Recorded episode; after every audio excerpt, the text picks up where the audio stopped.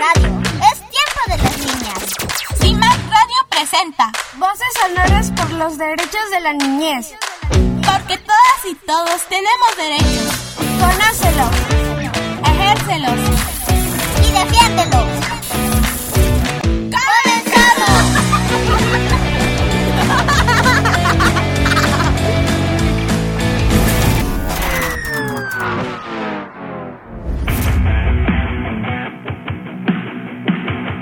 Les saluda Carla y les doy la bienvenida a nuestro programa número 11.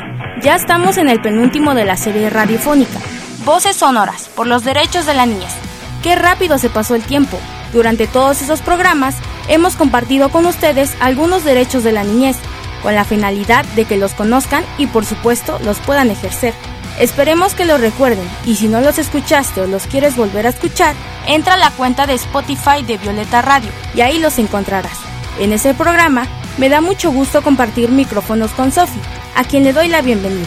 Hola Carla, muchas gracias. Yo soy Sofi, una niña promotora de los derechos de la niñez y efectivamente hoy es nuestro penúltimo programa donde hablaremos del derecho a no trabajar en tareas laborales que no corresponden a nuestra edad. Como en cada programa, tendremos también la recomendación de libros con Lea y nuestra movida sección en brincos musicales. Estamos transmitiendo por el 106.1 FM Violeta Radio y violetaradio.org. Así que suban a la radio y quédense con nosotras porque comenzamos.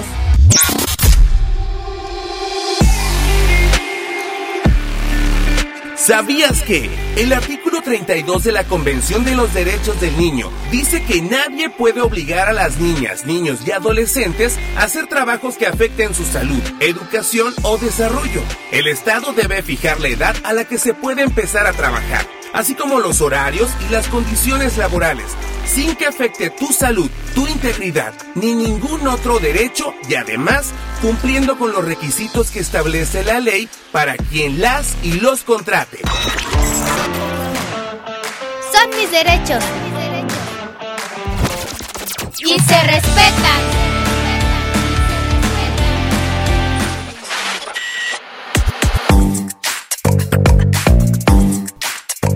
Hoy, en nuestra sección Son mis derechos y se respetan, hablaremos del derecho a no trabajar en tareas laborales que no corresponden a nuestra edad. Aquí la historia de Benito, porque mi trabajo vale.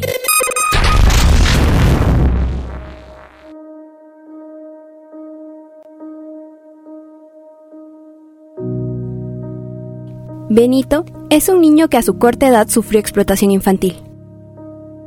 En una comunidad muy alejada de las ciudades, por ahí por las montañas de nuestro hermoso estado de Oaxaca, vive Benito con su madre Susana. Aunque son muy humildes, siempre sonríen y hay mucho amor y armonía en su casa. Pero eso de pronto cambió. Un día como cualquier otro, en el que Benito se fue a pastorear sus borregos y vacas, su madre tomó su hoz y se puso a cortar maleza en la milpa. Pero lamentablemente, una víbora de cascabel la mordió en el tobillo. Este animal, por ser venenoso, provocó que doña Susana estuviera en el hospital en estado grave. Benito sabía perfectamente que no tenía a nadie quien los apoyara económicamente, por lo que, al ver el sufrimiento de su madre, decidió empezar a trabajar para cubrir los gastos. Caminando sin rumbo, llegó a un municipio cercano, donde observó a lo lejos a unos albañiles construyendo una casa enorme. Esto llamó su atención y decidió acercarse. Cuando estuvo lo suficientemente cerca, escuchó a uno de los albañiles decir que necesitaban más personas que ayudaran en la construcción. Necesitamos más gente para acabar este proyecto. Sí, el patrón ya lo quiere terminado lo más pronto posible. Benito, sin dudarlo, se ofreció para trabajar en la obra. El ingeniero a cargo le permitió trabajar en la construcción de la casa. Estás contratado. Benito estaba muy contento por conseguir el trabajo que necesitaba para ayudar a su madre. Así que todos los días, desde muy temprano, se iba a trabajar y por la noche regresaba muy agotado y sin energías para ver a su madre. Pasaron los días y poco a poco Benito se dio cuenta que lo que le pagaban era muy poco, apenas si le alcanzaba para comer. Decepcionado, se sentó en una banqueta y comenzó a llorar. Justo por ahí, una mujer iba pasando y al verlo llorar le preguntó, ¿Qué te pasa? ¿Por qué lloras? Ten confianza en mí, yo te puedo ayudar. Por necesidad me puse a trabajar para ayudar a mi mamá porque está enferma, pero ya estoy muy cansado. En el trabajo me ponen a hacer muchas cosas pesadas y cuando no lo hago o me tardo en hacerlo me regañan y me maltratan. Ya estoy muy cansado, pero también muy preocupado porque no tenemos para comer. No te preocupes, todo saldrá bien. Yo soy trabajadora social y te voy a ayudar a realizar una denuncia por explotación infantil y te voy a canalizar a las instancias correspondientes para que todo esté bien contigo y con tu mamá. Al día siguiente, se dirigieron a la Defensoría de los Derechos de la Infancia del DIF a presentar la denuncia. Esa instancia le hizo llegar una notificación al ingeniero de la obra para que se presentara a declarar del por qué había contratado a un niño para trabajar. Ahí le hicieron ver su falta y sin más ni menos le aplicaron su castigo por los actos ejercidos hacia Benito, cárcel y multas correspondientes. Una vez librados del abuso, ambos fueron al hospital a ver a la madre de Benito. Entre llantos, se abrazaron fuertemente. Doña Susana no tenía cómo agradecer a Laura todo el apoyo brindado. Gracias por todo, no tengo cómo agradecerle. Laura sonrió y abrazando a Benito le dijo que ella simplemente lo ayudó a que se cumplieran sus derechos como niño. Nada que agradecer. La niñez tiene derecho a estar protegida contra cualquier forma de explotación que sea perjudicial para su bienestar. Qué bueno que la historia de Benito tuvo un final feliz. Además, nos dimos cuenta que las niñas, niños y adolescentes no podemos trabajar en tareas laborales que no correspondan a nuestra edad. Hay que estar alertas. Son mis derechos y se respetan. En CIMAC Radio queremos escucharte. Comunícate con nosotras al 55 60 60 55 71 55 60 60 55 71 y déjanos conocer tus opiniones sobre nuestra programación. CIMAC Radio, periodismo con perspectiva de género. Recuerda que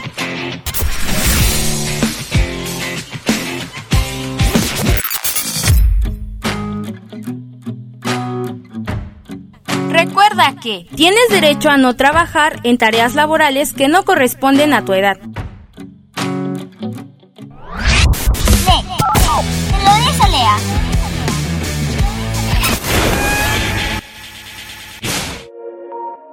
les hablaré del libro titulado Las luces de febrero de la autora Joana Marcus. Es el cuarto y último libro de la saga Peces a tu lado, así que si deseas leer los anteriores estaría genial. Tres meses después de diciembre y antes de diciembre. Las luces de febrero es un libro donde para Ellie Rose solo existían dos cosas en la vida, el baloncesto y el éxito. Su finalidad era formar parte del equipo de su ciudad, ir en contra de las normas y ser la primera chica del equipo no la detendría. Y es que hacerle el contrario a los demás no se le daba nada mal. Ellie siempre acostumbraba a llevar el control de las discusiones y siempre tener la razón. Entre un camino lleno de valses y pelotazos en la cabeza, esta historia será de gran interés para ti. Lee, te lo dice Lea.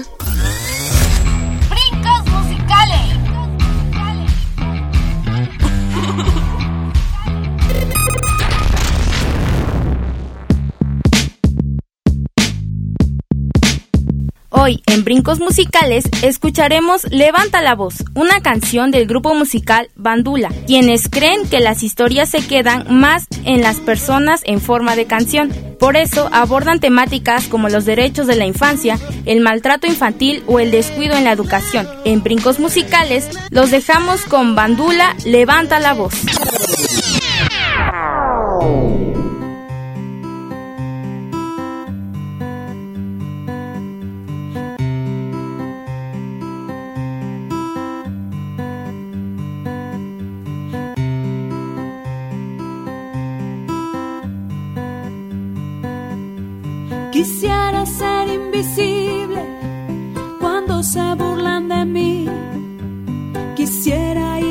por siempre, volar muy lejos de aquí y no aparecer jamás si no me dejan en paz.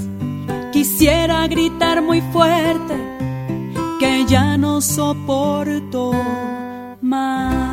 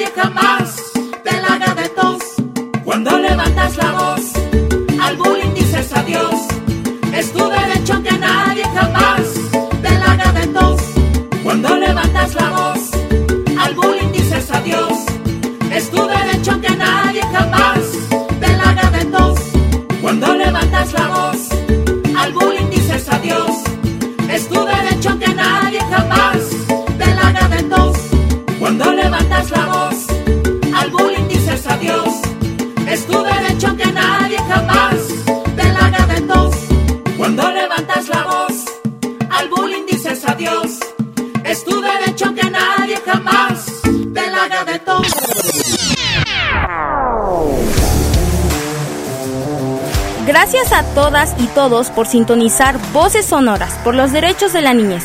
Nos escuchamos en nuestra siguiente emisión a través de Violeta Radio y violetaradio.org. Se despide su amiga Carla. Yo soy su amiga Sophie. Hasta la próxima. Voces Sonoras por los Derechos de la Niñez es una producción de Verónica Arlet Victoria Velasco para CIMAC Radio. Guión y tratamiento Verónica Arlet Victoria Velasco. Locución Carla y Sofi. Como Lea, Itzayana López Valdivieso. Controles técnicos y edición Miguel Calvo Dorantes. Fuente de consulta, Convención de los Derechos del Niño. Agradecimientos a Vasconcelos Radio de la Universidad José Vasconcelos de Oaxaca por el apoyo técnico para la realización de esta serie radiofónica. Voces sonoras por los derechos de la niñez. Porque todas y todos tenemos derechos. Conócelos.